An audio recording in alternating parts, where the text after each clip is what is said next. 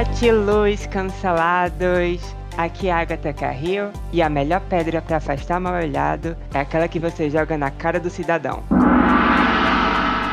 Ah, ok. Sejam todos bem-vindos. É, eu sou o Eli Vieira. A Agatha começou com a frase supostamente inspiradora. E se for para falar em pedras, em cristais que ajudam a afastar o mal olhado, ou os tétans, sei lá. Os tétans são aqueles espíritos malignos da cientologia, que aquela cientologia diz que tá na gente. E se for para eu escolher uma pedra, eu vou escolher aquela pedra bem chata que se você joga no lago, ela faz tchum tchum tchum, e aí ela cai. Essa parece para mim muito espiritual, que eu gosto do barulhinho que ela faz. Esse é o seu nível de espiritualidade, né? Ateu é foda mesmo. ok. Eli, estamos aqui chegando no fim de 2021. Que ano maravilhoso, não foi? Foi, na minha cabeça, eu acho que eu parei lá por 2006. Pra mim, eu tô em 2006 ainda. O que é que você fazia em 2006? Eu alugava um quarto do apartamento de uma senhora de origem japonesa, ela tinha até sotaque. Ela me chamava de Eri. Ela andava pela casa com bobs no cabelo, igual a dona Florinda, e ela fumava igual uma chaminé. Ela falava R em vez de L, era isso? É, eu acho que ela tem uma ascendência japonesa. Você tá tentando enquadrar uma acusação de xenofobia aí, mas não vai rolar não, viu? Ok.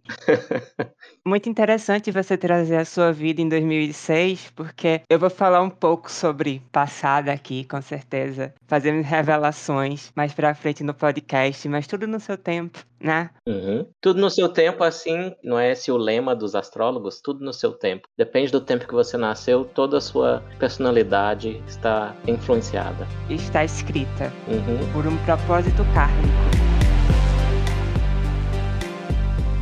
Eli, nos últimos episódios a gente falou um pouco sobre ciência e negacionismo da ciência. Quem ainda não escutou, por favor, corra agora que está muito bom. Mas eu queria trazer hoje uma coisa similar, mas ao mesmo tempo diferente. Eu quero falar sobre pseudociência, porém, eu não quero entrar muito em pautas que envolvam justiça social, como foi o caso dos episódios passados. Eu quero falar sobre uma outra entidade. A entidade ali do jovem místico. Você conhece algum jovem místico? Nossa, jovem místico. A minha irmã foi uma jovem mística, hoje em dia ela é menos, mas ela foi da Wicca, ela recebia a revistinha da Wicca. E outra vez também ela estava lendo uns livros espiritualistas. Isso foi lá pro 2004, quando a gente era adolescente, eu adorava zoar ela, né? E ela estava lendo um livro, aí eu comecei a zoar porque o livro tinha um esqueminha que era o corpo da pessoa e ao redor tinha uma aura que apontava assim, ectoplasma. Então parecia um infográfico assim, ou um gráfico de um artigo científico, só que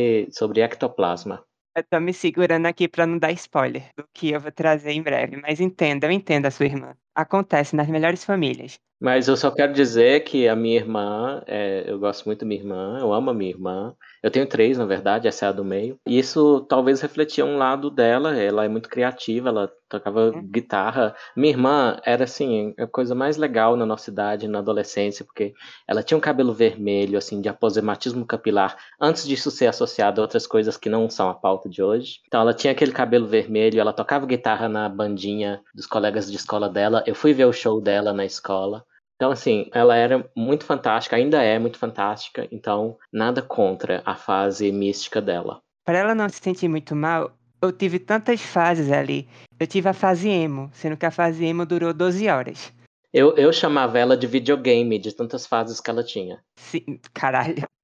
Eu, eu compreendo, eu compreendo. Eu lembro que eu tive uma fase emo que durou 12 horas, porque meio que eu tomei a decisão que eu queria ser emo numa noite antes da escola. E aí eu sofri tanto bullying no dia que eu fui pra escola que aí eu parei. Foi muito rápido, foi impressionante. Eu acho que a gente está subestimando o poder do bullying de insuflar a verdade e a ciência na cachola dos outros, não? Sei, a gente tá falando sobre jovem. O episódio hoje é sobre jovem. É sobre o jovem Eli, é sobre a jovem Ágata e é sobre o jovem místico. Porque se tem algum tipo de jovem que precisa acabar, é o jovem místico. Por que, que o jovem místico é especialmente irritante para você? Você tem algum, algum motivo que você pensa assim? Bem, jovens em geral são irritantes, né? Porque. é, Mas por que, que o místico merece virar pauta nossa? O que, que ele tem de especial? Eu tô presumindo que ele seja mais irritante para você, talvez não seja. Sim, eu vou trazer algumas coisas, alguns exemplos que vão te ajudar a entender por que que da safra jovem, o místico é o pior, tá bom? Mas antes da gente chegar nisso, eu queria fazer aquele momento em que eu sento e faço uma pergunta técnica para você. Antes de tudo, eu gostaria que você desse um nome para esse momento da pergunta. Tem que ter um nome, que está virando uma instituição do nosso podcast. É uma pergunta disparadora. Aí, como a gente vai, né? A gente pode dizer que é. Momento Pergunte ao Oráculo Viado. Isso. Ok, cancelados, vamos ter agora o nosso momento do Pergunte ao Oráculo Viado. Eu sou aqui um outro oráculo, o oráculo que foi longe demais. A orácula. A orácula que foi longe demais. Mas agora uma pergunta para o oráculo viado.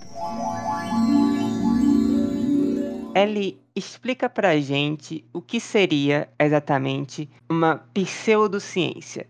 Porque uma coisa que eu entendo, e você me confirma se é um pensamento correto, é que, por exemplo, um dogma religioso não necessariamente é pseudociência, porque religião, em teoria, não se propõe como ciência, certo? Certo. Mas, se esse dogma, se essa ideia tiver passado por cima dela um verniz de cientificidade, a coisa muda, não é? Sim, é, eu acho que o termo é até usado demais entre a turminha aí que fodendo ama a ciência. Eu acho que eles abusam do termo. E eu não sou isento disso. Eu já fiz isso. Uma vez eu fiz, mas em minha defesa foi um pouco jocosa, uma lista de pseudociências no Facebook. E aí eu coloquei coisas que merecem ser chamadas de pseudociências, coisas que têm evidências a favor delas, mas elas, digamos, estão em desenvolvimento, e algumas coisas eram piadas, sei lá, não exatamente piadas, mas jocosas, tipo uma referência que eu fiz aos índios Chavante, mas o que eu queria fazer com isso é chamar atenção para um caso de um cientista que foi cancelado por outros acadêmicos por é, fazer pesquisa lá e, e, ser franco a respeito dos hábitos dos chavantes. Mas era piadinha mesmo, era só porque não tinha nada para pôr na letra X. Eu fiz um dicionário da pseudociência. Entendi.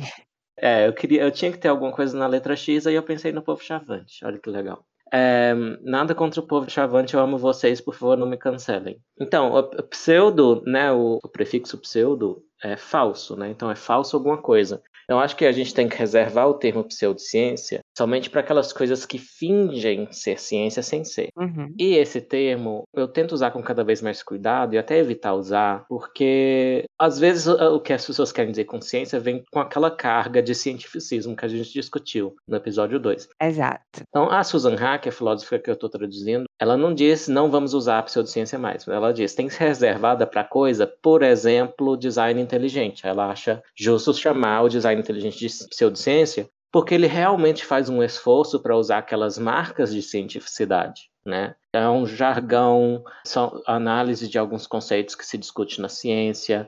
Eles propõem o próprio jargão, tipo complexidade irredutível. Então tem sim um fingimentozinho ali. Uhum. Uh, eu não digo que é proposital, às vezes é auto-engano. Né? Existem várias formas de errar. Nem todo erro nesse mundo é malicioso, proposital e coisa de vilão de cinema. Né? Muitos erros têm um elemento inconsciente de auto-engano e falta de reflexão, talvez, mas não necessariamente são uma coisa é, mentira. Então a mentira é aquela que é, você é ciente de que está emitindo uma falsidade. E até você mente duas vezes, porque você, ao mesmo tempo, você troca o sinal do que é a verdade, você conhece a verdade, e você oculta a verdade. E a segunda falsidade é essa. Então eu acho que pseudociência teria a ver com mentira até. Mas muitas coisas que são erradas ou não têm uma base evidencial, uma base em bons argumentos, não necessariamente é pseudociência. Não precisa nem chamar disso para poder recriticar. O importante é que você saiba o que você está criticando.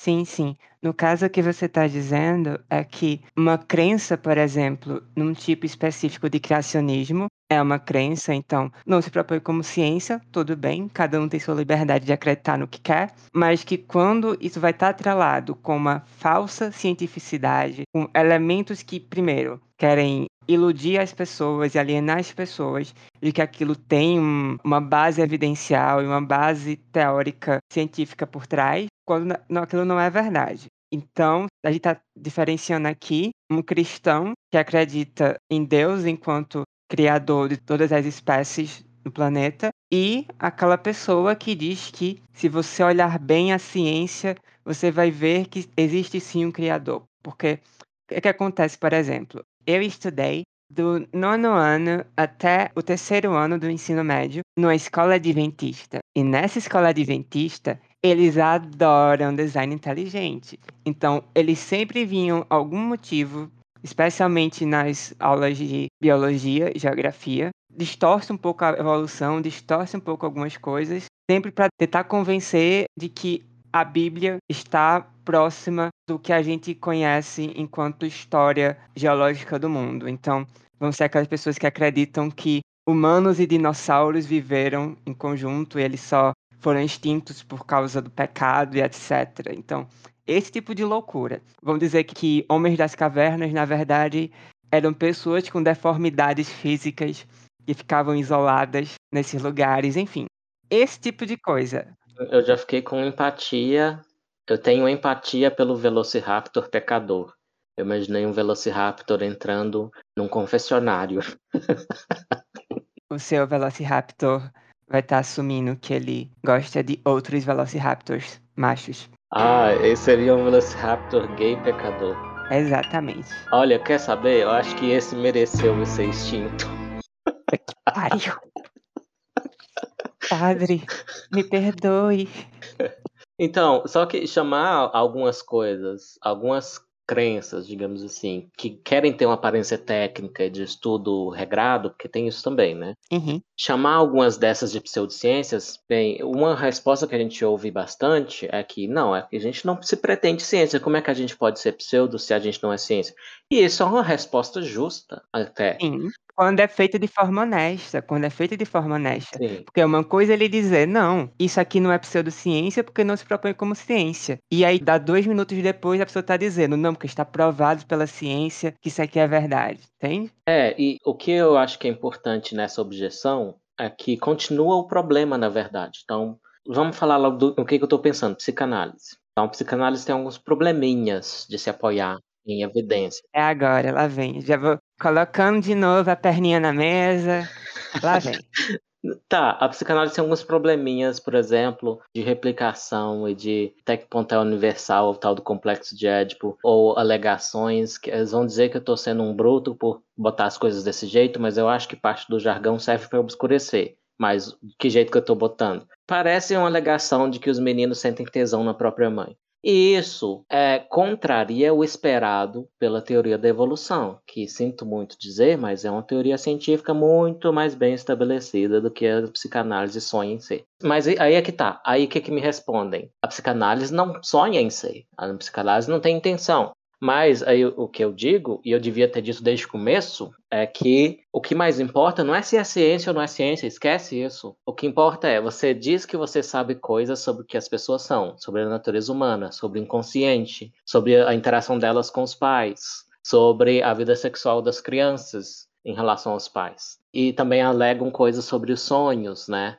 E não tem muita base em evidências isso. Então, o que importa não é se é ciência ou não é ciência, o que importa é você sabe do que você pensa que sabe ou não é exatamente algo que é sabido, não é um conhecimento. E tudo isso fundamentando uma prática clínica. Exato, então outra coisa que importa muito mais do que perguntar se é ciência ou não é ciência é se funciona ou não funciona aquilo como terapia, porque você é estudante de psicologia aqui, eu sou só alguém que dá orelhadas em psicologia. E a minha impressão é que certos hábitos da psicanálise, de deitar lá no divã, confessar seu vida, falar muito da infância, eles poderiam até ser antiterapêuticos para problemas como depressão, porque isso está fazendo a ruminação. Por isso que a OMS já há muito tempo estabeleceu que o melhor tratamento para transtornos mentais é a TCC. É, terapia cognitivo-comportamental. Exato. Então, é, é, isso, sim, de pessoas que eu gosto, uma professora que eu já tive na UNB, que ela era da biologia, mas ela gostava de psicanálise. E eu debati esse assunto com ela nas redes sociais. E era isso que ela dizia: não, não se pretende ciência, mas ser ciência ou não ser ciência é o que menos importa, inclusive para mim. O que importa para mim é, tá, o que você está me contando é um conhecimento ou que você está me contando é uma coisa que, bem, tem uma origem num livro lá, nos achômetros de uma pessoa única ou de um grupo pequeno de pessoas, tudo na base do palpite. É isso que importa muito mais. Uhum. E se baseando sempre em, em, pensamentos de 100 anos atrás que não foram atualizados pelo conhecimento científico de hoje em dia. Acho que esse é um dos principais problemas de você ter uma prática clínica que ela é baseada e fundamentada em coisas que foram deduzidas 100 anos atrás e que não acompanharam os avanços no estudo da biologia, da psicologia cognitiva e tantas outras coisas que poderiam contribuir. E aí, está tá sendo oferecido algo que depende de ser conhecimento ou não ser conhecimento, está sendo oferecido um tipo de terapia. Agora, se você pega as crenças religiosas, se elas estão certas ou não estão certas, o que elas oferecem para as pessoas não tem essa natureza exata. Eu acho que qualquer ideia pode ser submetida a escrutínio. Isso. Escrutínio racional. Só que o tipo de escrutínio que tem uma pessoa comum, que tem uma crença religiosa, o que, é que ela busca na religião? Talvez ela busca conforto, talvez ela busca uhum. um entendimento da ordem do universo. Então ela busca uns, umas coisas que, bem, naquele é, critério estrito do que a religião oferece para ela, é uma coisa que se confirma. Ela busca aquilo e aquilo é oferecido. Perfeito. Mas se você busca uma terapia, e você não sai se sentindo melhor ou você não melhora de vida, porque eu acho que esse é o objetivo da terapia. Você me deu um fio perfeito ali. Eu queria te perguntar, e depois você vai entender por que, é que eu estou trazendo isso. Eu queria perguntar se você acha que a religiosidade, ou pelo menos a espiritualidade, tenha algum elemento de ser algo fundamental do ser humano, pelo menos para um conforto, no sentido de que quando uma pessoa perde ou rejeita esse lado mais espiritual da vida, ela pode naturalmente sentir algum tipo de vazio, algo do gênero. Você acha que nós humanos, biologicamente falando agora, nós estamos inclinados para a religiosidade?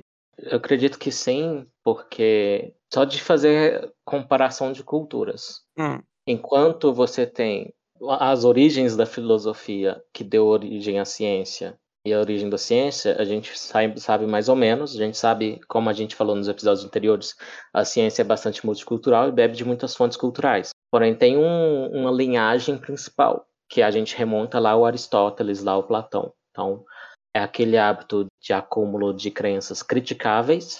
A gente tinha, por exemplo, o Tales de Mileto, ele incentivava os, os discípulos a criticar o que ele acreditava.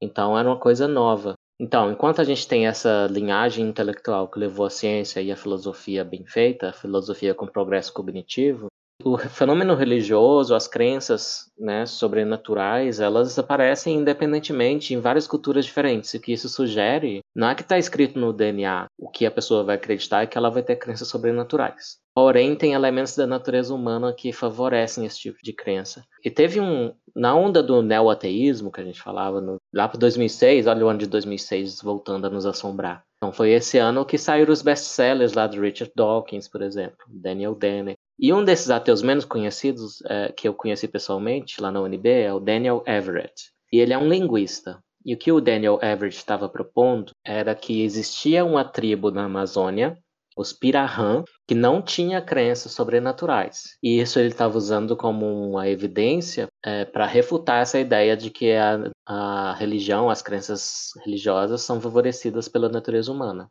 Então, se você acha um exemplo de uma cultura que está lá, semi-isolada, no meio da Amazônia, sem crença sobrenatural nenhuma, isso seria realmente uma evidência contrária.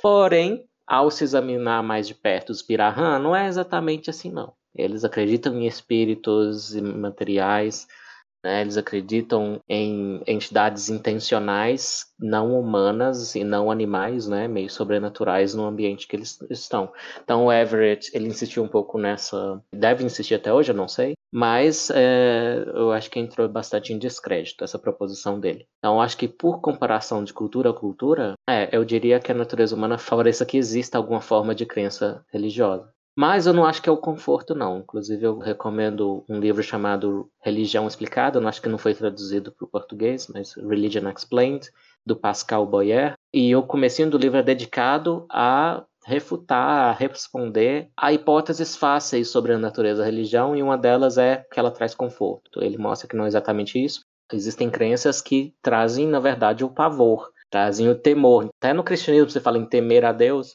às vezes meio literalmente, né?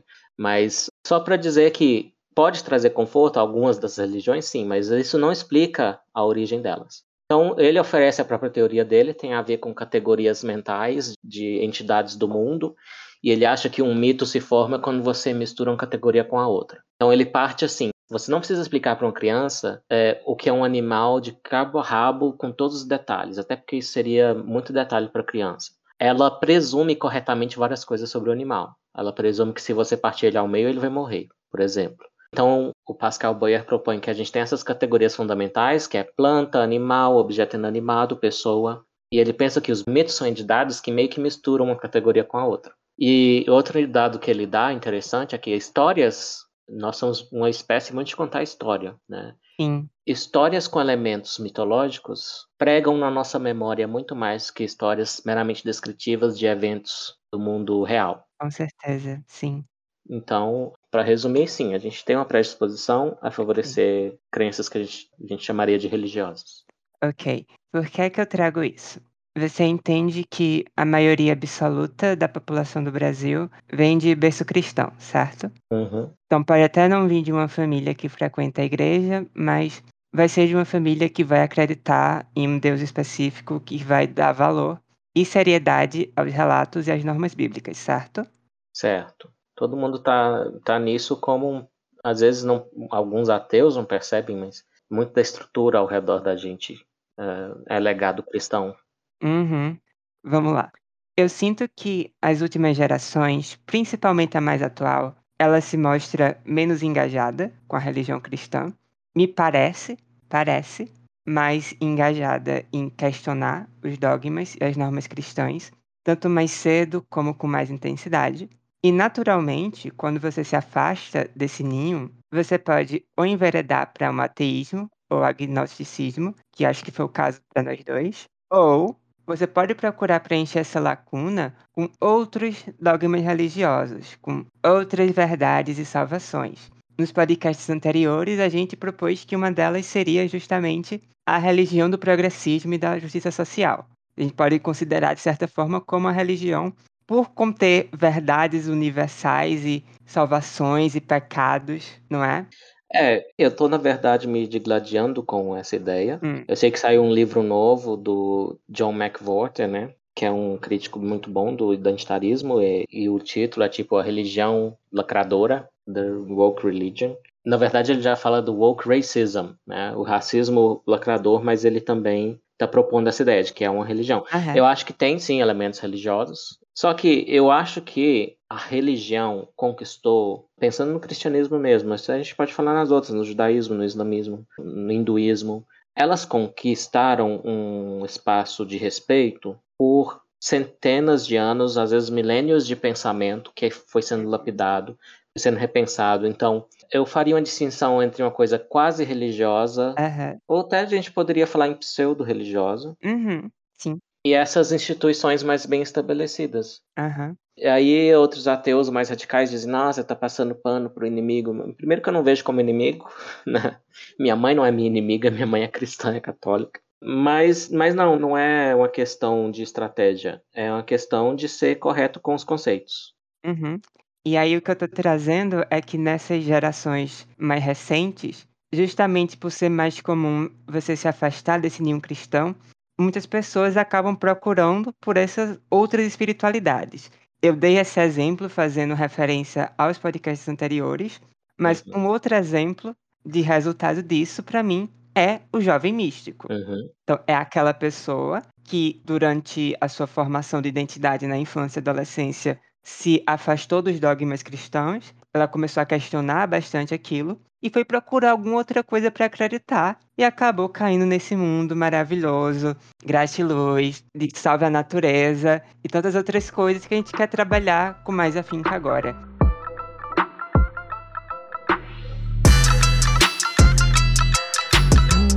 A primeira coisa que eu penso quando eu penso no jovem místico é astrologia. Uhum. Por quê?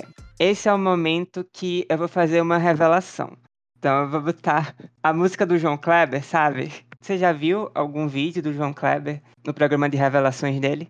Olha, meu conhecimento de João Kleber data dessa década aí, do ano de 2006, que a gente está chegando à conclusão que é místico, um ano místico. Uhum. O que eu lembro do João Kleber era, bem, sensacionalismo e o teste de fidelidade, que eu lembro. Uhum. É tudo muito armado. Uhum. Mas é sempre aquela coisa, você chama duas pessoas uma delas tem uma revelação para fazer para outra e sai coisas como eu me prostituía para comprar hambúrguer. E o que eu tenho para te revelar é que eu me prostituía. Antes? Calma, calma, mas você não sabe por quê. Eu me prostituía para comer cheeseburger. Você tá brincando comigo? Esse tipo de tosqueira. Depende do hambúrguer. tem, tem uns hambúrgueres é, artesanais lá no meu bairro. São caros. Muito caros e muito gostosos que até você, assim, você pensa no assunto. Possível, possível. Então, musiquinha do João Kleber aqui. Ellie. Hum. Eu fui um protótipo de jovem mística, tal como a sua irmã. Antes? Calma, calma, mas você não sabe por quê. E eu não vou dizer que eu era uma jovem mística completa. O importante é, teve uma fase em que eu levava astrologia muito a sério. Você acredita nisso? Hum, isso é novidade para mim. Meu Deus do céu. Top 10 assuntos que eu vou me arrepender de trazer. Tá. Se te ajudar, você sabe que uma coisa que as pessoas fazem para amenizar uma bomba igual essa? Hum, ok. é cada um compartilha um, um, pedaço, né? Então, o que eu tenho hum. a dizer para você é que eu tive uma pequena fase em que eu estava lendo livros espiritualistas sobre viagem astral e reencarnação. Ah, eu li isso também, vai, continua. E, e tinha exercícios que era você repetir um mantra na hora de dormir até você conseguir sair do corpo. Né? Ah. E eu tentei, eu tentei sair do meu corpo. e eu não consegui sair do meu corpo. Eu não sei se é porque tem muita gordura pegada no meu espírito.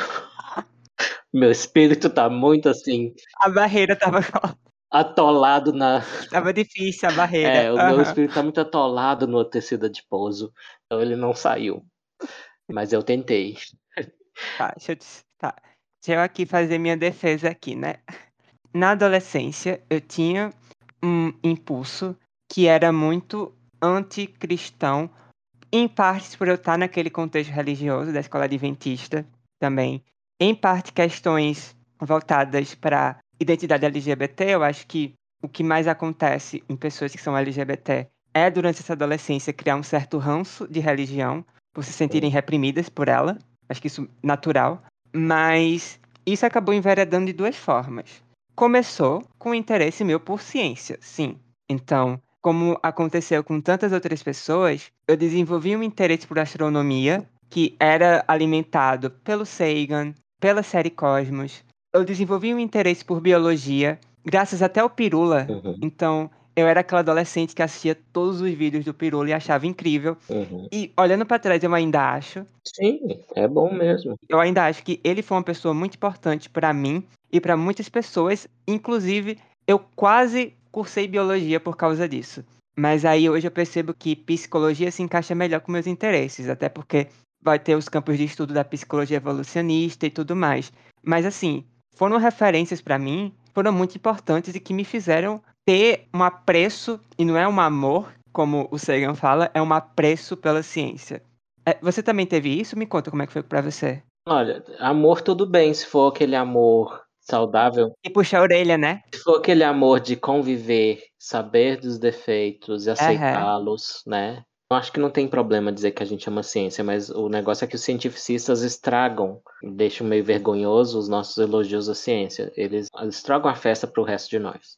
Uhum. Também, no meu caso, eu lembro que o ano em que eu li Cosmos, o livro do Cosmos, antes de ver a série, no ano de 2005, eu já estava no UNB, também achei muito importante e também nessa época eu li a autobiografia do Bertrand Russell, que é um uhum. filósofo bem anterior ao, ao Sagan e também nessa linha de ceticismo, basicamente os, os novos iluministas, né? Uhum. Mas o, o, Russell também tinha um elemento anticlerical, é um livro famoso dele, é, Por que não sou cristão? Mas assim, até o Dawkins, ele tem um apreço pelo anglicanismo, ele fala bem do anglicanismo, ele acha importante estudar a Bíblia e entender a base cristã da sociedade ocidental. Né?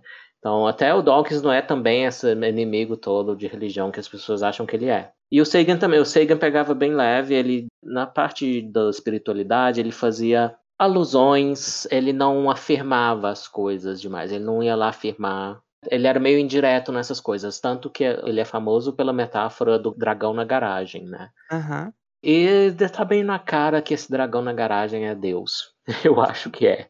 Pariu. né? Te explicando aqui a situação. Ao mesmo tempo que eu criava esse interesse por astronomia, biologia, às vezes até um pouco de física, o meu círculo social, em contraponto, era muito mais místico. Era muito mais de pessoas que eram loucos dos signos, aquele povo mais bruxesco. Inclusive, eu Sim. tive sim uma fase Wicca. Hum, Acontece. Então perceba que foram duas coisas muito diferentes, mas que foram gatilhadas por um instinto anticristão. Anticristão no sentido de dizer que cristianismo é horrível, mas de querer ao máximo me afastar daquilo. Entendeu? entendo. Teve seus frutos bons, que é o interesse pela ciência, mas teve os frutos maus, que foi nessa fase mística. Entendo. Essa parte da relação de religião e sexualidade, pra mim, não foi nada desse tipo. Foi como? Inclusive, depois a minha irmã me perguntava se eu ser gay eh, tinha alguma coisa a ver com eu ser ateu. E eu falava, não, não foi, Porra. não tem nada a ver. Não tem nada a ver, porque eh, quando eu tinha. Não acredito em Deus, chupa meu pau. Tipo, puta que pariu. Meu Deus. Ai, ai, você tá ofendendo os nossos ouvintes religiosos, Agatha. Não, oh meu Deus, tá bom. É, Peça desculpas agora mesmo. não, não. Tá, então como foi comigo? Eu lá pelos 14, 15 anos eu tava lendo mais ciência e pensando mais e eu não fui influenciado nenhuma dessas leituras que eu falei foi nessa fase. Nessa fase eu lia só umas enciclopédias infantis ou adulta mesmo. É, aqueles livros da Nova Cultural que o povo vendia de porta em porta, minha mãe comprava e deixava na estante. E eu lia às vezes. E foi então uma coisa orgânica pra mim, foi uma conclusão que eu fui chegando nela. E eu era um católico com fé, eu fiz a crisma, eu acreditava. Mas foi uma coisa que eu pensando a respeito, eu concluí que era muito improvável que, a- que essas coisas fossem verdade a respeito do universo. Tipo, eu faço o meu melhor pra respeitar quem discorda de mim nisso, mas e tem essa diferença entre o ateu orgânico e o ateu, tipo, de regimes como a China, que impõem na população. Sim. É muito diferente. Mas no meu caso foi isso. Então eu, eu cheguei a essa crença, que é uma crença, o ateísmo, e depois que eu fui pensar em sexualidade, nessas coisas, então não, não Sim, vejo sim. nenhuma relação óbvia pra mim, não. Sim, sim. Também não é como se eu perceber como uma pessoa diferente tivesse levado ao ateísmo. Não foi essa ligação, mas é que o contexto me facilitou para que eu percebesse coisas que posteriormente me levaram a ser ateia, entende? Então, eu poderia ser um homem hétero aleatório e eu poderia muito bem, sim, me tornar ateu porque eu ainda faria alguns raciocínios para chegar nisso.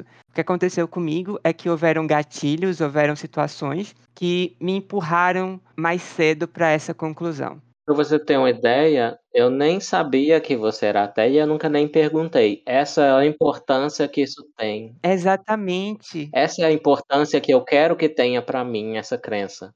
Então, eu Exato. não sou evangélico a respeito disso, nem quero ser. Então, pra mim não importa. Então, você, a gente foi colaborar por interesses em comum, nunca nem surgiu a pergunta: "Ah, Agatha, você acredita em Deus?" Pois é, pois é. Isso vai contra a ideia de algumas pessoas de que possam dizer que eu sou uma vendida e que a gente tem esse negócio de pensar igual. A gente não pensa igual porque, diferente de pessoas que exigem uma uniformidade ideológica, você não precisa concordar 100% comigo para ser meu amigo. Não é assim que eu quero minha amizade, entendeu? Não é legal. Ah, e eu descobri que eu tenho seguidores muçulmanos. Caralho. Sim, tem pelo menos dois que se manifestaram falando comigo. E eles geralmente se manifestavam quando eu falava em diversidade de crença e que eu estou, por exemplo, trabalhando para um jornal que considera um princípio básico, fundamental para eles, coisas que eu discordo, e que isso demonstra que né, existe uma tolerância ali. Aham. né? Que eu, apesar de pensar como eu penso em esses tipos de assunto, em outros eles valorizaram o meu trabalho. Então, eu Uhum. acho que é importante alimentar essa diversidade de pensamento, que, né, voltando também ecoando com os episódios anteriores. E as pessoas variam entre si, não quão importante elas consideram a crença delas sobre as grandes questões. E uma coisa que não sei se acontece com esses jovens que ficam anticlericais ou chegam a essas crenças anti-religião, será que isso está impedindo eles de pensar nessas grandes questões? Porque Aham. eu acho que seria uma grande pena que eles parassem de pensar no nosso lugar no universo, a natureza da Uhum. realidade, Sim. todos esses problemas que são, na verdade, problemas filosóficos. E, e eu acho que é uma existência muito, muito pobre você passar por esse mundo, se é que você vai para outro, sem pensar nessas questões. Uhum. As pessoas falam às vezes em maravilhamento por causa da religião, então, pessoas que refletem e se sentem tocadas pela religião. De certa forma, eu me senti tocada e eu refleti muito sobre o meu lugar no universo por causa da ciência. Então, de um jeito ou de outro, eu sinto que por mais que eu não seja uma pessoa espiritualista, eu ainda tenha esse olhar para as coisas maiores, justamente por tentar enxergar a mim enquanto essa coisa que é um, pontinho dentro de outro pontinho, dentro de outro pontinho, no grande esquema das coisas. Mas, voltando pro, pro grande assunto do jovem místico, o que é que acontece, né? Tinha esse lado meu, claro, e aí tinha o lado místico que eu fui adquirindo por osmose desses outros grupos. Sei. Então eu tinha, por exemplo, uma pasta no meu computador com o mapa astral dos meus crushes. Você já fez o seu mapa astral, Ali? Eu jamais fiz meu mapa astral e uma coisa que eu faço sempre quando me perguntam o meu signo, especialmente para quem já me conhece um pouquinho, é eu devolvo com outra pergunta, que é qual você acha que é? Perfeito. Porque eu quero ver, ver a capacidade de previsão que um entendimento da astrologia dá para as pessoas. Uhum. Porque se a data de nascimento, por causa das posições dos astros, influencia a personalidade, então a personalidade deveria ser, então, um preditor de qual seria o gênero, certo? É, o gênero não, o signo. Que pariu. Porque o gênero é o novo signo, querida. Não, mas hoje em dia é tratado como signo. O gênero é o novo signo. Você pode ser Vênus gênero, Mercúrio gênero, Saturno gênero. Sim. Existe Sim. gênero Saturno, você sabe disso, né? Você sabe que, tipo, nomes de planetas são gênero hoje em dia. Mas enfim. Ah, tá, você então teve uma fase de estudar astrologia, assim, você, quão fundo você foi? Então, tudo começou por osmose, como eu falei. Eu não estudei fundo, eu estava sempre mais interessada em mim.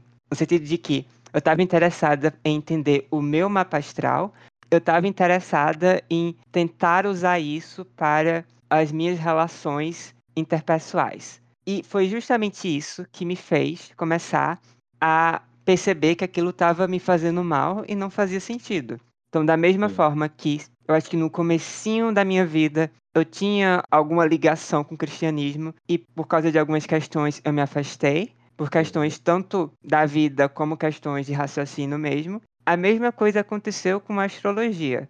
Com certeza, esse meu interesse por astronomia me ajudou a perceber que, tipo, meu Deus, o que é que eu tô fazendo da minha vida? Eu só tô olhando isso aqui porque meus amigos olham. Mas o que é que aconteceu comigo que eu comecei a me afastar dela? Que eu deixei de ser uma jovem mística. O meu mapa astral, ele trazia uma descrição da minha personalidade que fazia bastante sentido. Tem uma coisa chamada efeito Barnum, você sabe o que é? Você pode explicar? É aquele efeito que o negócio é genérico o suficiente para qualquer pessoa se identificar? É, efeito Forer também. Efeito Barnum Hum. ou Forer. Então você lê o mapa astral, ele traz uma coisa muito genérica, tipo, você é uma pessoa amigável. E você diz, meu Deus, sou eu. Uhum. É verdade. Esse é o efeito Barnum.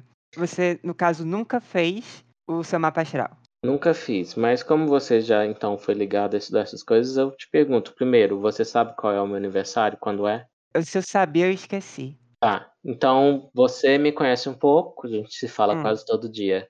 Qual você acha que é o meu signo? Tentando pensar como você pensava, como uma jovem Hum, adepta da astrologia. considerando uma análise superficial de estereótipos envolvendo signos, aquário. Hum. Errou! É qual? Te dou só mais uma chance. Ai, meu, eu falei aquário, que o aquário é o signo mais ligado com questionamento e com, com ceticismo. Hum. Por aí. Então é- o aquário é o signo de quem não acredita em astrologia. Isso, exatamente, exatamente. Não, não é o meu. ok. ah, caramba. Peraí, você sabe o meu? Não lembro o seu aniversário também não. Perfeito. Eu até achei, eu fiquei lisonjeado porque você tá usando assim uma imagem idealizada do Nenli Vieira, que é um- uma pessoa questionadora. E se você pensar nos meus defeitos, das Hum, tretas do Twitter? Ares.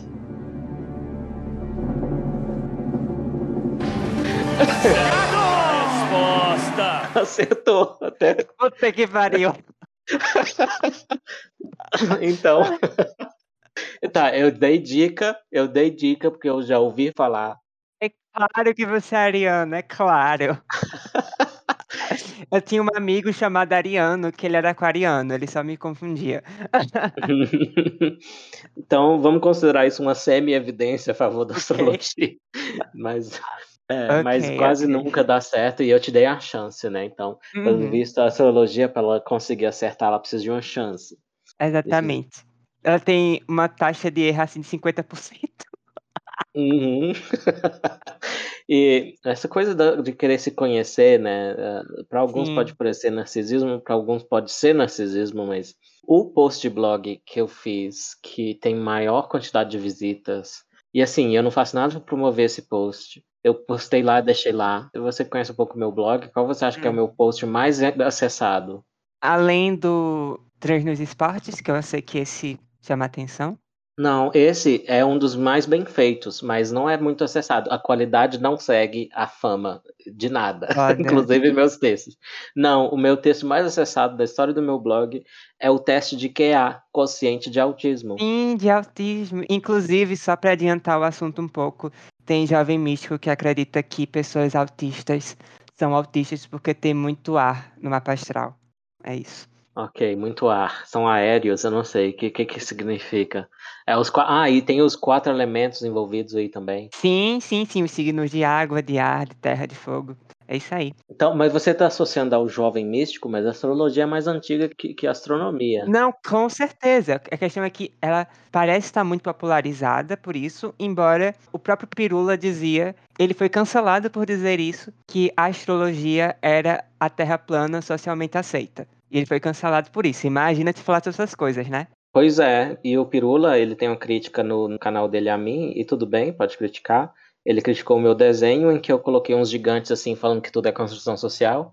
Aí o, o cientista, o divulgador de ciência com a lupa, olhando dois naniquinhos lá, pessoas em miniatura, que era um criacionista e alguém com a terra plana. E o ponto da minha crítica era que, por causa do viés político e, e da própria tribo política dos muitos divulgadores seu progressismo, eles não criticavam crenças cientificamente problemáticas, vamos dizer assim, que são comuns na tribo deles. Então, ao criticar a astrologia, ele já tomou um risco aí. Imagina se ele tivesse caído em cima do construtivismo social.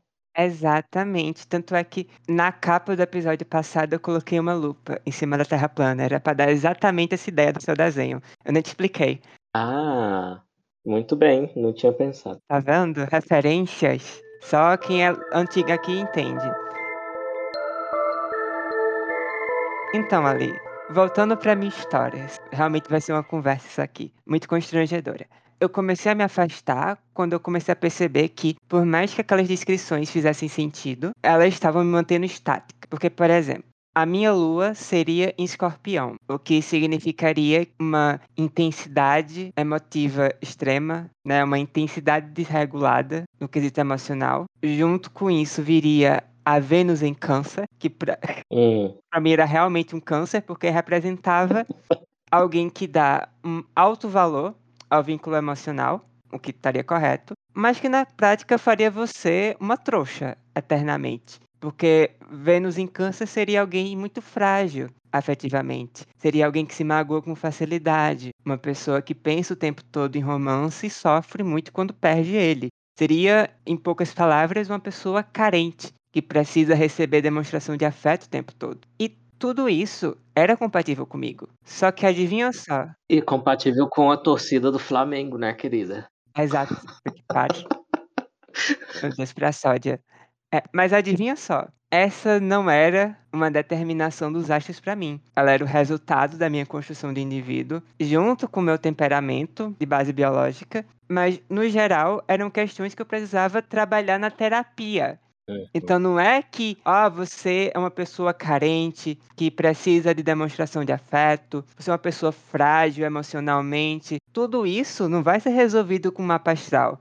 Vai ser resolvido com terapia. Eu precisava de terapia. Interessante. Exato. Aquele me fez perceber que muitos dos meus defeitos eu estava mantendo eles para manter coerente com o mapa astral. Então eu era tudo aquilo, mas é uma coisa situacional que era da minha construção naquele ambiente, em que era perfeitamente possível eu deixar de ser trouxa. Era perfeitamente possível eu parar de pensar em homem o tempo todo. Era perfeitamente possível eu deixar de ser tão carente. Ainda sou um pouco? Sim.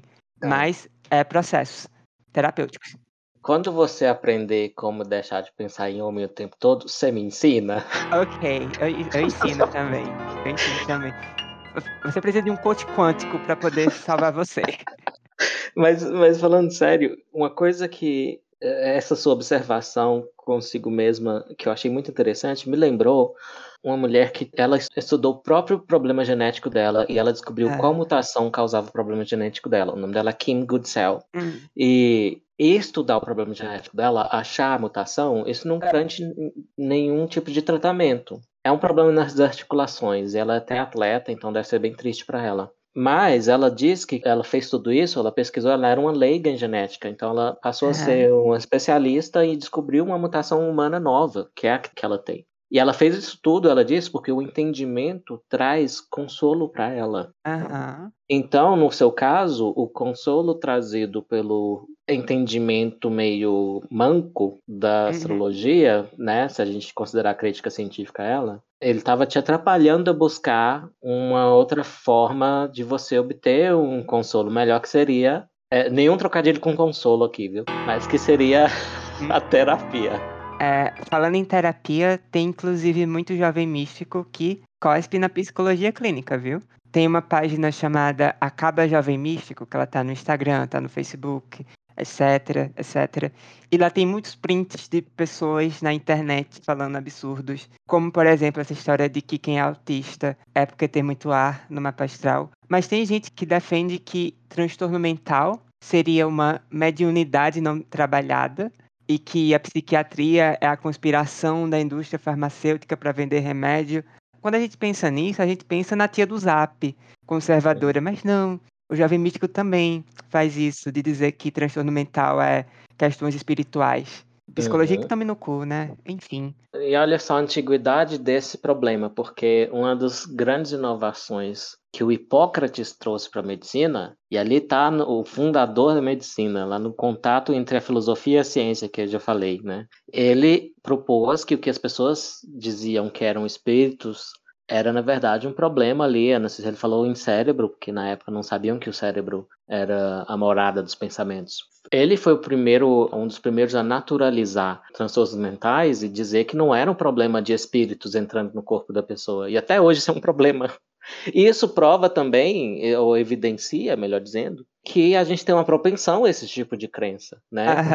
Se é um problema que persiste de Hipócrates até hoje, né? Quando é um problema, né? Atribuir a agentes sobrenaturais algo que poderia ser melhor tratado como uma doença e tratável e tal. Então, é, no tempo e no espaço, a gente vê, né? Na comparação das culturas a- através do espaço do nosso planeta Aham. e também no tempo profundo de história das nossas origens culturais, a gente vê essa tendência reemergindo o tempo todo. Tendência de terceirizar a culpa das coisas para um agente sobrenatural. Exato. Seja o agente sobrenatural Deus ou o patriarcado. Enfim, Isso era outro assunto. Ok. Eu fiz essa análise pra mim, claro. Mas eu também percebia problemas parecidos com os meus amigos, que eram desse nicho astrológico. Então, eu vi amigos, quando eles estavam com um crush numa pessoa, eles faziam mapa astral também, como eu fazia, sendo que eles faziam um certo match em mapa astral, que você pega o mapa astral de outra pessoa e você cruza pra ver a compatibilidade dessas duas pessoas. E eles diziam: não, eu tô fazendo isso, mas isso não é critério Hum. para eu decidir se eu vou ficar com fulano ou com cicrano. Mas é muito óbvio que funcionava assim. Então, se você tá lá com dois mapas astrais, o seu e de uma pessoa, de um, vê um nome aqui, é, João. E aí, no seu match com o João, deu que vocês tinham compatibilidade de mil. E aí você faz o mesmo processo com Ricardo, e no Ricardo deu 100 por mais que você diga que aquilo ali é só uma brincadeira, aquilo ali não é sério, você com certeza vai estar tá mais disposta e mais engajada a conversar com o João do que a conversar com o Ricardo por uma questão de superstição.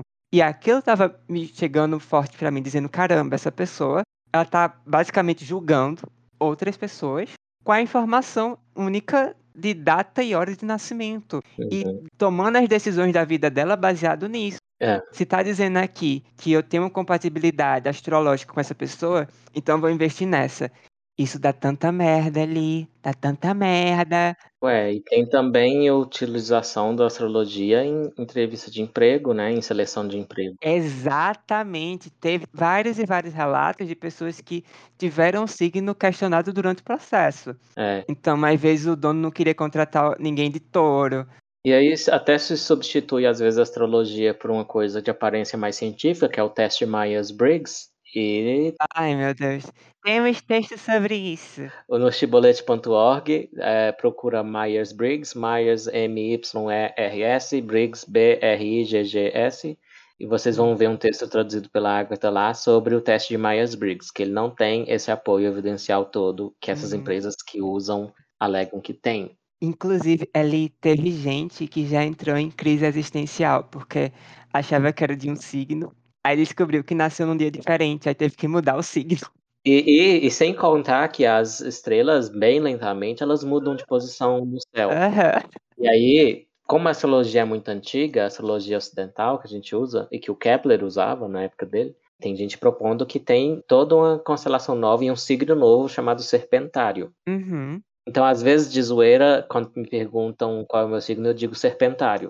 É, quebrou o sistema. Quebrou o sistema de dentro. Uma conclusão que eu tiro disso tudo é o seguinte. Uh, se a pessoa ela quer acreditar, ela tem a liberdade de acreditar. Para mim vai ser um, quase o mesmo que uma religião. Tem pessoas até que dizem, ah, eu gosto de astrologia e eu entendo que não é ciência. Beleza. Outras pessoas vão considerar. E um dos meus maiores problemas com a astrologia começou também quando eu via um papo totalmente maluco de você querer dizer que a lua interfere nas marés, você é 70% água, então a lua interfere no seu organismo. Cara, quer acreditar em astrologia? Acredita. Mas não vem com um papo desse pra mim, não, que não dá certo, não. Pelo amor de Deus. Eu quero ser o good cop nessa história, eu quero ser o bonzinho da história, porque eu vou dizer o seguinte: quando você olha a ciência, a física, forças de Newton que foram meio que tornadas obsoletas pelo espaço-tempo curvo do Einstein. E até, até coisa mais prosaica, tipo na biologia, antes da gente saber dos micro-organismos, eles acreditavam nos miasmas, que eram ares ruins que você respirava e te davam doença. A natureza tem coisas que parecem causadas na mágica, que a gente não observa. Nós somos seres da escala média, a gente não vê as coisas microscópicas, tipo os patógenos, os germes, e a gente também tem uma noção muito vaga, muito ruim da grande escala, tanto no tempo, né? Por isso os criacionistas não aceitam evolução por milhões de anos, eles acham que isso não, não aconteceu. Tanto no tempo quanto no espaço, que é entender se é que alguém realmente entende 100% a escala do universo, né, e dos astros que estão aos nossos redor. Então, assim, eu simpatizo por esse lado, porque coisas da ciência parecem mágica. O Asimov dizia isso. É, tecnologia suficientemente avançada parece mágica. Ai, meu amorzinho Asimov. Ai, ai. É, então eu não acho que essas pessoas são totalmente ridículas. E muito menos que seria antinatural elas acreditarem nisso. É natural que elas acreditem nisso. Uhum. Na verdade, o pensamento cético e a aplicação da razão é, sistemática é uma coisa que é muito nova. O iluminismo é muito novo, poucos séculos. Então, assim, não é tão inimaginável que as pessoas acreditem, acreditam em coisas mágicas sobrenaturais, porque às vezes a, o que é natural tem uma aparência sobrenatural também. Uhum. Só que o, o que é natural, e eu acho que você vai concordar, e essa base que a gente pegou do Sagan é isso, basicamente, é que o natural ele é maravilhoso por si só. Exato. A gente não precisa passar maquiagem nele. Ele já é bonito como ele é. Conhecer o universo já é uma coisa mágica. Você não precisa atribuir poderes à posição dos planetas para isso.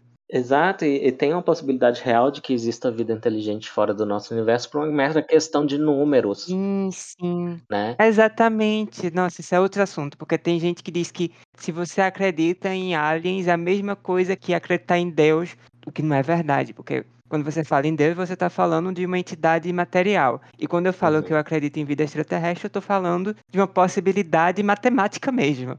Uhum. Mas enfim. É, e aí você vai se envolver com problemas interessantes, tipo, ah, se a vida surge de algumas reações químicas lá, que tem o famoso experimento de Urey e Miller. Aí você pensa, tá, e qual a probabilidade disso acontecer pelo universo? Aí você descobre que tem até aminoácidos em nebulosas. Então a gente vê os blocos químicos que formam a vida terrestre, vê uma assinatura deles em objetos astrais muito, muito longe daqui, que levaria milhões de anos para a gente chegar até lá, viajando à velocidade da luz às vezes. Uhum.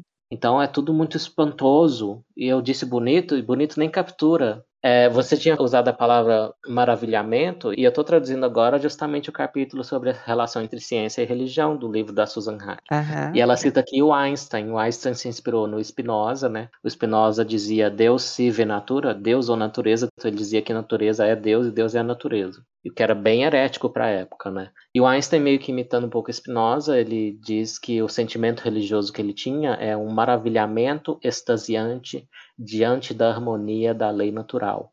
E isso não tem a premissa sobrenatural em lugar nenhum, né? Sim, sim.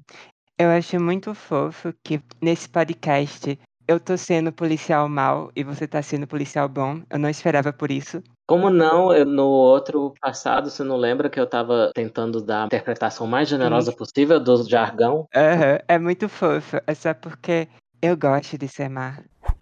Você é a vilã desse podcast. É bom que é. você se aceite como você é. Exatamente isso. As pessoas pensam, não, porque o Nelly Vieira, esse cara que as ideias são compatíveis com a extrema-direita, eu nunca vi um ateu homossexual pró-aborto, pró-maconha. Extrema-direita, mas tudo bem. Uhum. Pra você ver como a extrema-direita tá mudada. É, mudou muito, né? Uhum. Tem até representante homossexual ateu. Então, mas eu vou ser a policial má de novo, tá bom?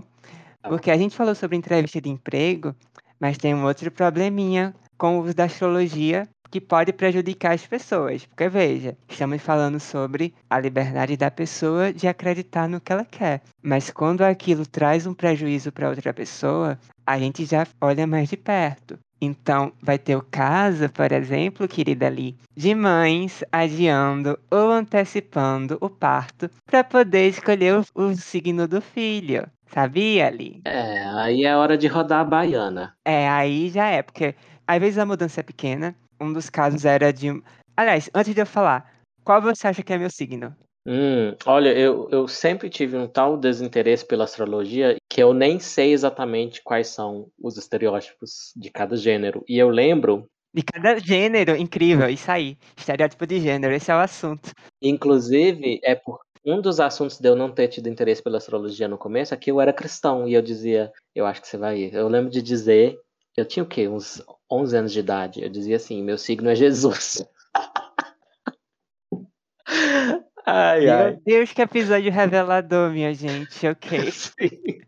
Algo assim, eu dizia. Mas eu vou chutar, então. Eu tenho uma chance em 12. Até a probabilidade de pegar o coronavírus em praça pública é mais difícil do que acertar isso. Exato. Então, é... Ok. Então eu vou chutar, deixa eu ver. Pra mim, quem é a Agatha, né? Pra mim, a Agatha é uma pessoa doce. Hum. É uma pessoa. Sim, é uma pessoa curiosa. Rindo de nervoso. curiosa, é engraçada. Vamos, vamos dar uma dica aqui de um dos modelos mais, digamos, científicos que tem da personalidade. É aquele que tem a extraversão como um dos cinco principais. Eu acho que a sua extraversão é alta, pode ser que eu esteja enganado. Não, a sua abertura a experiências eu acho que é alta. Okay. É, então eu vou chutar, né? assim, eu vou escolher o, o, mais fofo possível, deixa eu pensar. Qual é o mais fofo do signo? Será que é peixes? É o único animalzinho? É câncer. O mais fofo é câncer, que é por causa do. Exato, olha que ironia, né? Olha que ironia. Você tá me zoando que seu signo é câncer. Não, não, não, não é não, não é não. Eu tô dizendo que o mais fofo é câncer, porque, Ah, como eu falei, é aquela pessoa muito afetiva e trouxa. O meu signo é um animal, sim, é um animal? Hum. sim. Olha, pra você ter uma ideia, eu vou ter que abrir aqui no Google quais os signos que existem. Vai se fuder.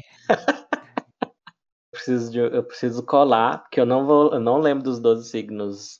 É, tá, é um animal. Ok. Então, Capricórnio. Acertei? Ah, Inclusive, parando pra pensar, se conecta com Agatha.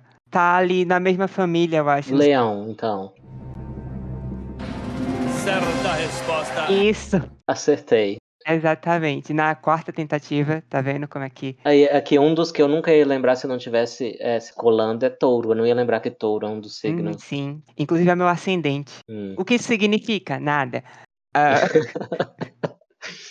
e aí, vamos lá. Um dos casos foi de uma mãe que, quando descobriu que o filho ia ser leonino, disse que era um signo de gente dominadora e egoísta. E aí antecipou o parto em três dias. Uau. Gente dominadora e egoísta. Eu não sei se eu sou dominadora. Eu acho que não. Olha, Eu não sei. eu- a gente não teve essa conversa, a gente não tem esse tipo de intimidade. Ok. Pra Ok. eu saber se você dá uma de dominatrix ou não. Ok, ok. Pouco provável. É, e aí, e aí, três dias, beleza. É pouco, mas já chama atenção. Só Uhum. que teve outra que ela queria que o filho fosse de câncer. E por que ela queria isso? Porque ela tinha um filho mais velho que era muito inteligente e ela associava a inteligência dele com o signo de câncer. Então ela queria que o segundo filho tivesse a mesma inteligência do mais velho. Hum, Só que veja que interessante, esses irmãos, eles demoraram para se conhecer, porque o bebê era prematuro e precisou ficar na UTI. Legal, né? que maravilhoso, é. Que maravilhoso. É aquela história, a crença é inofensiva até começar a afetar os outros. Aí você deve pensar, nossa, esse tipo de coisa deve causar revolta dentro da comunidade mística, né? Você não acha que deve causar revolta? Não. E eu fiz um, eu fiz novos amigos, eu e o Matheus, Matheus é meu namorado, e a gente saiu com um casal, outro casal gay. Eles são muito bacanas, eh, se eles estiverem ouvindo isso, eu quero reiterar que eu gosto muito deles. E eles gostam de astrologia, mas eles não dizem que eles acham que é exatamente verdadeira ou coisa assim, mas eles acham divertido. Então essa é a desculpa deles. Ok. Se não fosse divertido, as pessoas não estariam tão engajadas, mas sim. No mundo em que existe subnáutica, em que existe Red Dead Redemption e GTA V, a astrologia não é divertida, sinto muito. Ok, tudo bem. Você tem um ponto. Você tem um belo ponto. É, por que, que eu perguntei se você acha que esse tipo de coisa causa revolta? Eu vou te mandar agora uma publicação de uma coluna sobre astrologia de um blog da UOL chamado Universa. Você conhece o Universa, Lee? A Universa, ela é famosa entre, agora que eu trabalho para jornal, né? Entre os editores, os repórteres, a Universa é tipo uma piada interna. Uhum. Sempre que alguém me manda um link, eu vejo que é da Universo, eu já começo a chorar, porque eu sei que o meu dia vai ser estragado. O tema do texto é saber, não saber se marcar cesariana para escolher o signo de um bebê é certo, mas se dá certo. E os autores concluem, durante o texto, que não é legal fazer isso, mas não por causa dos riscos ao bebê. Eles não falam sobre isso. Eles dizem que não é legal fazer isso porque escolher o signo solar não é suficiente para controlar o mapa astral, porque você teria que escolher também a hora. Então não adianta você ter o signo solar perfeito se você não escolheu a hora e aí o ascendente vai ser uma merda. E também falou que não era legal porque geraria um problema kármico para a mãe. Hum, tá. São esses dois motivos. Então eu imaginei assim, a mãe, a a Maria Signo, lá grávida, aí ela tá com um cronômetro no celular dela, aí o médico tá lá com o bisturi na mão, fazer a cesárea, e ela tá esperando da hora do ascendente que ela quer. Sim, exatamente. É, aí tá Ai. escrito aqui. Ah, não adianta escolher o mapa astral do seu filho sem ver as necessidades a serem trabalhadas no seu próprio mapa. É normal que as pessoas com que a gente se relaciona tenham aspectos que conflitem com o nosso mapa, mas é justamente para trabalhar nossos karmas. Ou seja, uma mãe que quer escolher o signo do filho, isso é errado porque ela vai estar atrapalhando o curso natural kármico do universo. Não é porque o filho pode ir para UTI. Não, não, Bem. não é. Essa explicação aí, bem, primeiro que eu pensei, então a Maria Signo, primeiro que ela vai marcar a hora então para ter o ascendente legal e vai obrigar o médico a ficar lá esperando com o bisturi. Então, e outro aspecto disso sobre o, o pedágio kármico que ela tem que pagar por isso, bem, até onde eu conheço mães, elas não estão nem aí, querido, de sujar o karma delas em favor dos filhos. Até essa explicação aí que na tentativa de desencorajar a manipulação do horário de nascimento está praticamente um incentivo Ai, chega, chega. Quero, chorar, quero chorar. Vamos pular para um outro assunto pra gente terminar, por favor, porque tá Sim. foda. Ok.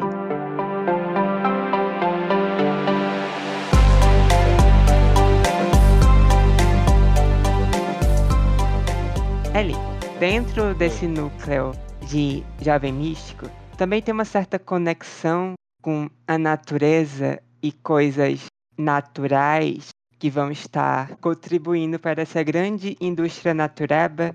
Você já é, usou algum produto com esse rótulo de natureba e é natural, então é bom? Eu já comprei para uma amiga. Hum. Peraí, vamos considerar primeiro a possibilidade de eu ser multado ou, ou atrair a ira das autoridades brasileiras. Porque é porque é o seguinte, eu já comi cogumelos alucinógenos. E foi uma dose baixa para não ter alucinações. Então foi o do gênero psilocybis que produz a psilocibina. E eu achei o efeito emocional desse cogumelo muito interessante. Uma grande sensação de bem-estar. Então eu desconfio que esse cogumelo poderia ser um tratamento para depressão. E tem estudos disso. Uhum. Tem estudos disso. Sabendo disso, eu fui falar com uma amiga que tem depressão. E aí eu comprei para ela num site Natureba. Aí eu entrei lá e tem todo um papo místico lá, mas tem o negócio e tem a substância química, Sim. né? Falo em natureza, mas como se química não fosse natureza. Exato. Então, sim, essa foi minha interação com o site místico. Esse site vende o cogumelo seco e eu mandei para minha amiga. Você falou sobre esse negócio de química versus natural, como se química não fosse natural. Você sabia ali que existe jovem místico que é anti-vacina? Olha que coisa interessante. Olha, eu sabia que os místicos naturebas lá da Califórnia, super ricos e endinheirados de Hollywood, ali que estavam os antivax antes de virar eleitores do Trump. Aham. É incrível, aliás, cientistas políticos estudem a virada aí de qual grupo é associado ao movimento antivacina, que tem um grande tema de pesquisa para vocês. Uhum. Tô te mandando uma fotinho de uns printzinhos aqui para você ver o relato desse rapaz, que ele explica que a medicina dele é a floresta. Hum, E aí, uma pessoa escreve embaixo aqui: se fosse por isso, não tinha índio com Covid. e aí, ai, ai, parabéns para ela. e aí ele, res- ele retruca dizendo: que pena se vê que você mal conhece sobre a medicina do Cambô, nem sobre os índios que não foram contaminados com pânico gerado pelos Nauas. Abre parênteses, homem branco. Homem branco. Uhum. Que bom seria poder esclarecer esse equívoco. E aí depois, Ai, ai, já tem aí esse tonzinho de superioridade que eu não aguento do jovem místico. Aham. E aí a outra falou, exatamente. Porque só quem não entende a ressonância energética da vida tem medo. Aí, Uhum. parênteses. O medo baixa o sistema imunológico até dos índios. Uau, uau. Nossa, calma, tô- calma, continuando. Nossa mentoria sagrada nos avisa que algo está errado em nossa vida. E de várias Hum. formas. A penúltima é a doença e a última é a morte. Portanto, com vacina ou sem vacina, se você já está com a energia da doença, você vai adoecer. Ou seja, a morte é um problema moral. Quando você Exato. aprender a ser uma pessoa ética, você nunca vai morrer. Exato. Então, se estiver com a energia da morte, você vai morrer. Bioenergia tá aí para explicar a ressonância. Vigiemos nossas atitudes. Olha só, aí, aí eu retiro tudo que eu disse e eu falo, usa a pseudociência para xingar mesmo. Porque olha só, não, não retiro tudo que eu disse, mas olha o abuso de terminologia científica. Energia. Pede para o professor definir o que é energia. A energia nada mais é que a capacidade de realizar trabalho. E tem uns aspectos misteriosos sobre isso, sim. Bem interessante de se pensar a respeito. É, e eu lembro de uma, uma seita brasileira que é o Universo em Desencanto, que foi aquela que o Tim Maia foi convertido para ela. Por um lado, foi ótimo, que isso que inspirou o Tim Maia a fazer um álbum excelente, na minha opinião. Uhum. É, o Universo em Desencanto, né? Eu acho que é o nome do álbum é esse. Por outro lado, é uma seita doida e eles abusam dos termos eletricidade e magnetismo. E é interessante que os espiritualismos do século XIX, o vocabulário que eles têm é da ciência do século XIX. Então, agora o misticismo está se atualizando, né? Agora eles falam em quântico. Então, eles têm que acompanhar. Exato. É, é tipo é como o parasitinho acompanha lá o hospedeiro, né? Se o hospedeiro cria novos vocabulários, você tem que acompanhar. Uhum. Essa semana repercutiu uma história sobre essa ideia de que quando uma mulher transa com um homem, a energia dele fica presa no útero dela por sete anos. Você já escutou um negócio assim? Eu sei a origem que tem algum lastro científico disso aí, mas claro que isso é um baita de um exagero. O que acontece é que algumas células de um feto, ou seja, já engravidou, já tem um feto, as células do feto formam um mosaico genômico nas mães. Hum. O que significa que quando você olha o genoma de mães, você vai encontrar, e eu não lembro quão universal isso é, mas você pode encontrar genoma dos filhos dela nela. Sim, sim. Que algumas células do feto migraram para os tecidos da mãe. É isso. E esse tipo de microquimerismo também vai até resultar, às vezes, uma reação de defesa que vai estar tá atacando o próximo feto, um feto masculino, no caso, atacando ele e aumentando a probabilidade dele ser gay. Sim, tem um incremento de quanto mais homens mais velhos um homem tem como irmãos, maior a probabilidade dele ser gay, mas é tipo o incremento de probabilidade dele ser gay é tipo 8%. Sim. Então é um fenômeno interessante, é um fenômeno verdadeiro. Eu não diria atacar, é, modifica, né? É possível que modifique. Uhum. E é uma das hipóteses sobre o que causa homossexualidade que tem um dos melhores testes que vai ao nível molecular, então ela meio que tem uma corroboração boa. Sim, sim, sim. Mas aí, você explicou tudo isso, né? O que é que está se dizendo sobre essa história? De que as células do útero, do útero, veja que não é do organismo, é do Hum. útero, guarda a memória de todos Hum. os ex-namorados da pessoa e todo o histórico familiar dela. Uau! Você me diz o que é que você acha, tá, querido geneticista aqui? É. Conheça os homens que você carrega no seu útero, diz o primeiro de um aqueles fios Uhum. de Instagram. Aham. Aí o terceiro diz exes, tipo vários ex, e a pessoa parceira atual. As memórias emocionais de todas as suas experiências amorosas ficam registradas no seu útero até serem limpas. Isso aqui é misticismo, não ciência. É, e continua a imagem 4. As memórias do que sua mãe viveu no amor estavam no útero dela e foram transmitidas a você na gestação. A diferença entre sexo e amor, que se foda, né? Se esporrou no seu útero, ele te ama. É, enfim, ela, por sua vez, herdou os registros de sua avó, que herdou da sua bisavó, etc. Nossa, uau. Eu só digo uma coisa, imagina o preço do aluguel desse útero. Uau. Isso é um útero ou uma coab? É um útero ou um condomínio? Ok, próximo. Avô, bisavô, tataravô, etc. Os homens com os quais as mulheres da sua família se relacionaram estavam registrados no útero delas em forma de memória celular. E essas memórias foram transmitidas a você por herança genética. Não, não é assim que funciona. Hum, isso aqui tem uma meia verdade, ou um quarto de verdade, ou um quinto, ou um sétimo. É um toque de verdade. É, Tem um sabor de lasanha que é frango com toque de bacon. Aí eu gosto de brincar que, na verdade, é uma lasanha de frango que alguém pegou um bacon, tocou e tirou. É o toque de bacon. Isso aqui. Uma outra teoria minha é que era uma lasanha de frango que eles pegaram um porco e o porco pisoteou a lasanha. Aí virou toque Sei. de bacon também. E a última imagem, 6 de 6. Por isso, toda mulher deve limpar seu útero desses registros. A reconsagração do ventre é a terapia mais eficaz para isso. Deixa eu te perguntar uma coisa, essa reconsagração aqui não é passar um troço lá dentro, não, né? Espero que Não não. sei, não sei. Aposto que é uma coisa mística, um, é um toque. Exato, exato. Essa é a coisa, você inventa um problema e dá a solução, Uhum. entendeu? Como é que funciona a indústria? Eu lembro quando eu era criança, eu passava na praça, lá em Patos de Minas, e aí tinha um cara que vendia banha de peixe elétrico, que na verdade era uma infusão de, com cheiro de cânfora, que é bom, cheiro de cânfora. Duvido que tinha uma, uma gota de peixe elétrico naquele troço. É o peixe elétrico homeopático. Explica uma coisa pra gente depois disso. Uhum. Explica sobre a relação entre homeopatia e SUS, só pra gente não deixar isso Ok, passar, por favor. ok. E aí ele inventava, parecia inventar as doenças que seriam curadas ou tratadas com a banha do peixe elétrico, que era essa manteiguinha de cânfora. Uma delas era constipação. Constipação era um termo genérico, uma doença que não era prisão de ventre exatamente. No inglês, constipation, é, eu acho que talvez por influência do inglês, constipação tá virando prisão de ventre. Mas constipação era uma doença meio misteriosa. É, e outra era espinhela caída, né?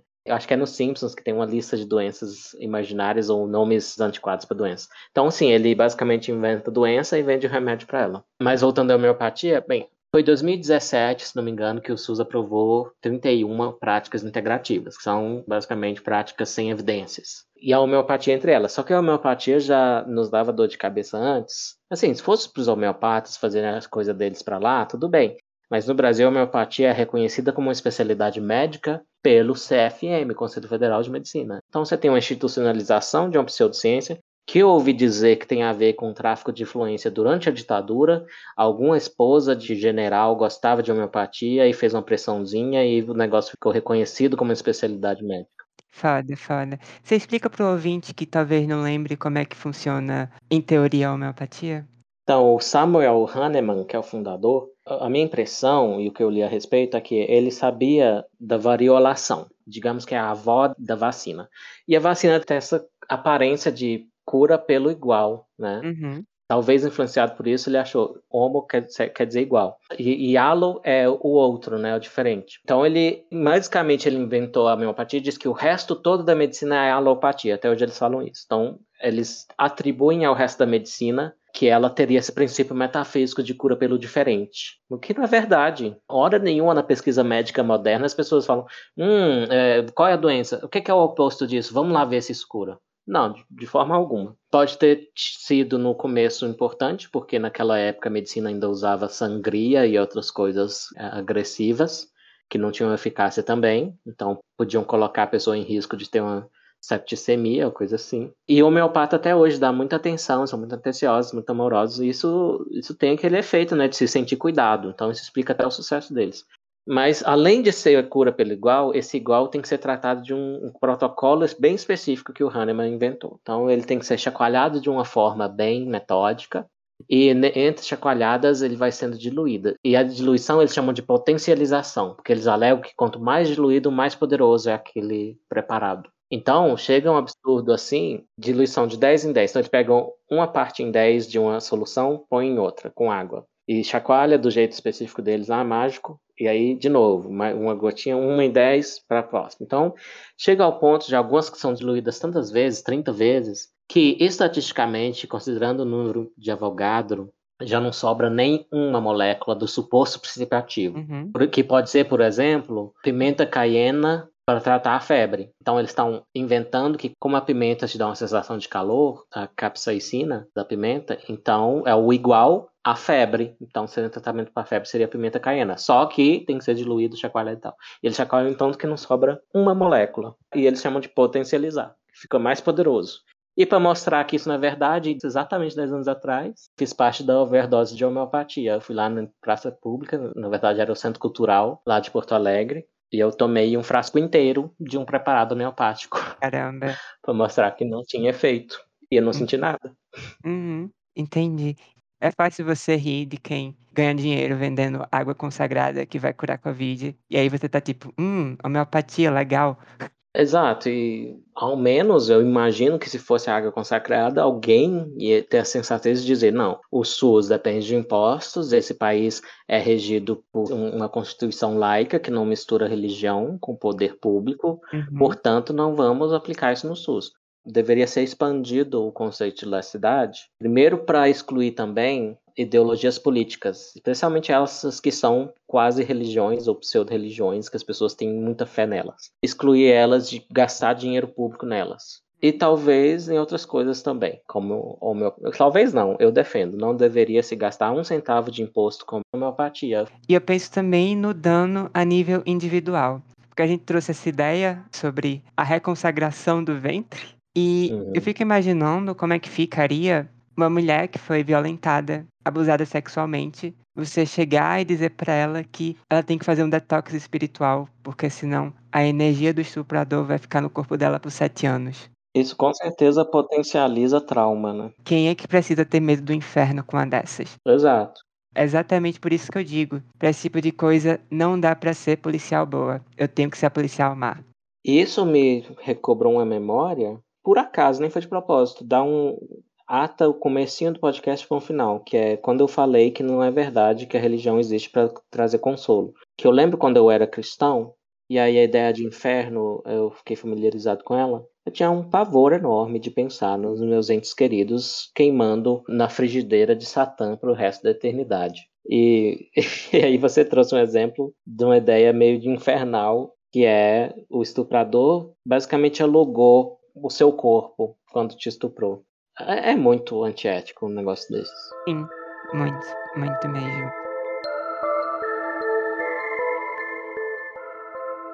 Quer dar últimas palavras, última consideração, última piada? Fica à vontade. Tá, as minhas últimas palavras não vão ser piada, não. Eu vou aproveitar onde eu tô na minha tradução do livro da Susan Hack. Tem uma citação do Steven Weinberg, que é um físico, acho que se não me engano é um Nobel. Ele diz o seguinte: da mesma forma que cada um de nós teve de crescer para resistir à tentação de acreditar no que queremos que seja verdade, a nossa espécie teve de aprender ao crescer que não estamos atuando num papel de destaque em nenhum tipo de drama cósmico grandioso. Caramba. No sentido de um drama ficcional, porque eu acho que a gente já tem drama suficiente, sim, para pensar. Exatamente. A minha conclusão hoje é que eu vou acreditar na reconsagração do ventre quando conseguirem reconsagrar o meu. É isso. Tchau, cancelados. Boa sorte. Tchau. Boa sorte pra encontrar. Beijo. Uhum. Beijo.